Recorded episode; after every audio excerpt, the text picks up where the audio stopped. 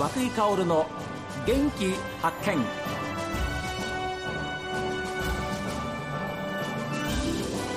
おはようございます。和井薫です。和久井薫の元気発見。一日の始まりは私が発見した北海道の元気な人と出会っていただきます。今週は木古内町の話題をお送りしてるんですがみそぎの里木古内道の駅祭りに伺った際のインタビューをお届けしています。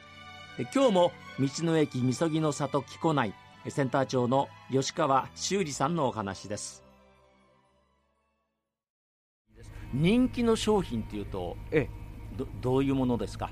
人気の商品ですね、あの当店であのファストフードも含めまして、一番売れるのがみそぎの塩ソフトクリームですね。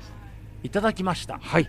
私。涌井さんいかがでしたか？あ、本当に美味しいです。あの塩って言うんで、ええ、ちょっと塩っぱいのかなと思った。まあ、え多多少の、はい、そのもちろんその有名な塩ですから、はいはい、塩気ありますけれども、はい、あのクリームと本当に程よいマッチして、そうですよね。非常にこう食べやすい。あの塩の塩味があのバニラの甘さコクを引き立てる、あのスイカの塩みたいなもんで、甘いところにちょっぴり塩が、さらに甘みを増す甘みを増すっていう。そのそのソフトクリームがあのダントツの一番人気ですね。あよかった私センター長と 意見が一致して、ええ、本当に確かに美味しいです、ええ。あと函館和牛コロッケ、こちらも人気商品ですね。そうですね。え揚げたてはあのキッチンキッコで提供しておりますね。なるほどね。はい。ですから函館の和牛って今出ましたけど、レストランがまたすごいじゃないですか。そうですね。レストランもご利用いただいておりますし、またあの週末行列ができる店としてコッペンドットっていうあの、はい、館内にあります、はい、パン屋さんのパクパク塩パン、はい、はい、大人気商品で、はい、行列商品ですね。はい。このコーナーでも随分と紹介させていただきま ありがとうございます。の塩パンです。はい、ありがとうございます。オーナーの近藤さんとか、スタッフの奈良さんたちが、はい、一生懸命アイデアを出し合ってね、はい、お作りになったと。そうですよね。聞いてます。ええ。だからお客様は楽しみに、今日はどういうパンがあるのかと楽しみに。またいつも通りあの美味しい塩パンが並んでるその行列のお客様の声聞きますとね、本当ありがたいと思ってますね。はい。どうですか、センター長として、はい、はい、まあ心がけていること、はい、ご苦労も含めて、はい、どんなことがありますか？えーとですね、心がけてるこれはあのスタッフのチームワークですね。はい。スタッフのいろんな意見をですね、できるだけあのタイムリーに、その時その時。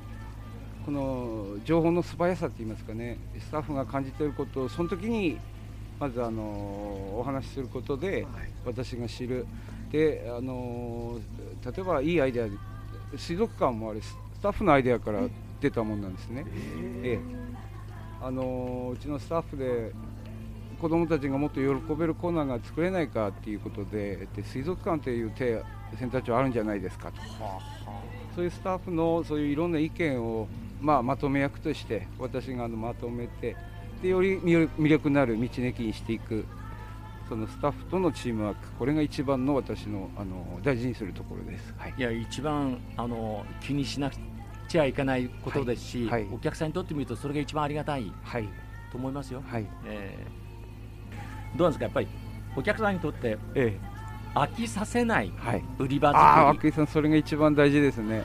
あそうですか？やっぱり、はい、いつ行っても何か違ってる。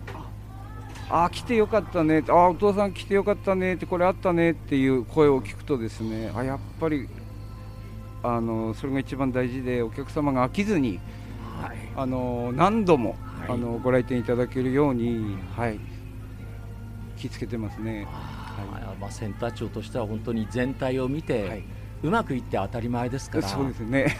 お立場としては大変ですよね、えー、うん、あれですね本当うまくいって当たり前、えー下ってくるエスカレーターをあの僕スタッフにも言ったことあるんですけど、うん、登ってるようなもんで、はいはい、足を止めちゃえばすぐ下に落ちちゃうし、はいはい、歩いてて現状維持、はいはい、上行こうと思ったら走んなきゃいけないという、はい、例えばセンター長として、はい、他の道の駅に行か、行って、はい、でこう比較というか、はい、いろいろこうさ探ってくることはあるんですか？えそれは当然ありますね。えで商品見てあこれうちにないなって。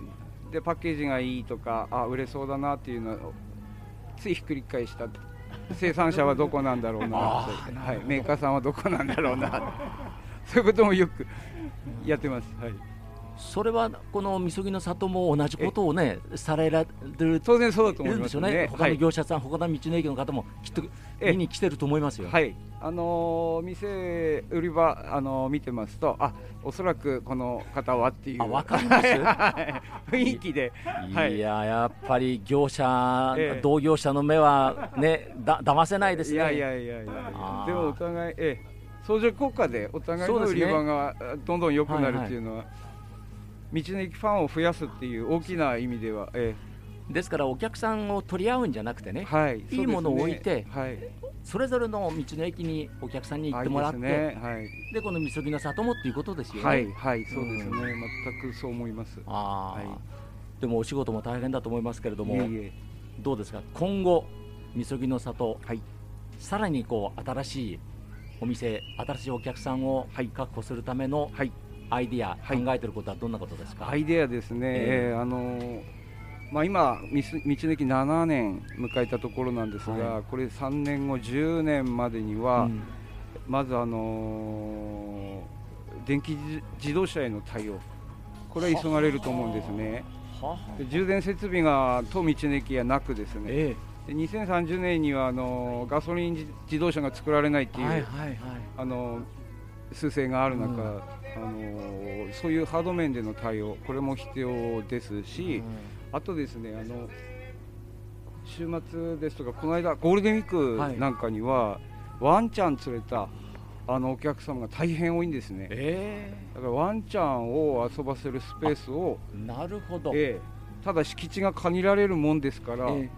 あのバスのロータリー、今見えてるバスのタンポポ畑ですね、バスのロータリーなんか使ってできないかななんていう話もしておりまして、本当に多いんですよ、もうワンチャンショーみたいに、え 確かにえそなるんですね。ね。ええであ今、ええペットがご家族の時代ですからね、はいはいはい。旅行ですとか、ね、ちょっとしたドライブもワンちゃんと一緒に行ってお客様が多いもんですからね。もうそれは家族と一緒ですからね。はい、そうですね。えええですからそういうスペースを作っていただくと、やっぱりお客さんとしては、はい、あ、みそぎの里はいいんだよ。はい、はい。ワンちゃんも一緒に行けるんだよ、遊び場があるんだそうよっていうですね。こそういう道の駅にしたいですね。あこれをですね、あの遠い将来ではなく、はいはい。できるだけ近い将来、んええちょっとでも上行けるように、あのー足止めないように、ーはい。下りのエスカレーター登りきるように、はい。はい。はい励んでいきます。そうですね、はい。えー今朝ラジオを聞いてる皆さんもですねじゃあまた行ってみよう。あるいはあそんないい道の駅だったら今度行ってみよう、えーそういうリスナーの方がたくさんいらっしゃると思いますけれども。ますます繁栄いたしますように、ありがとうございます。えー私たちも一生懸命応援させてもらいます。はい、ありがとうございます。ありがとうございました。ありがとうございました。えー、みそぎの里木古内。ちょうど道の駅祭り開催中でしてえー道の駅みそぎの里木古内センター長の吉川修二さんにお話を伺いましたありがとうございましたありがとうございました。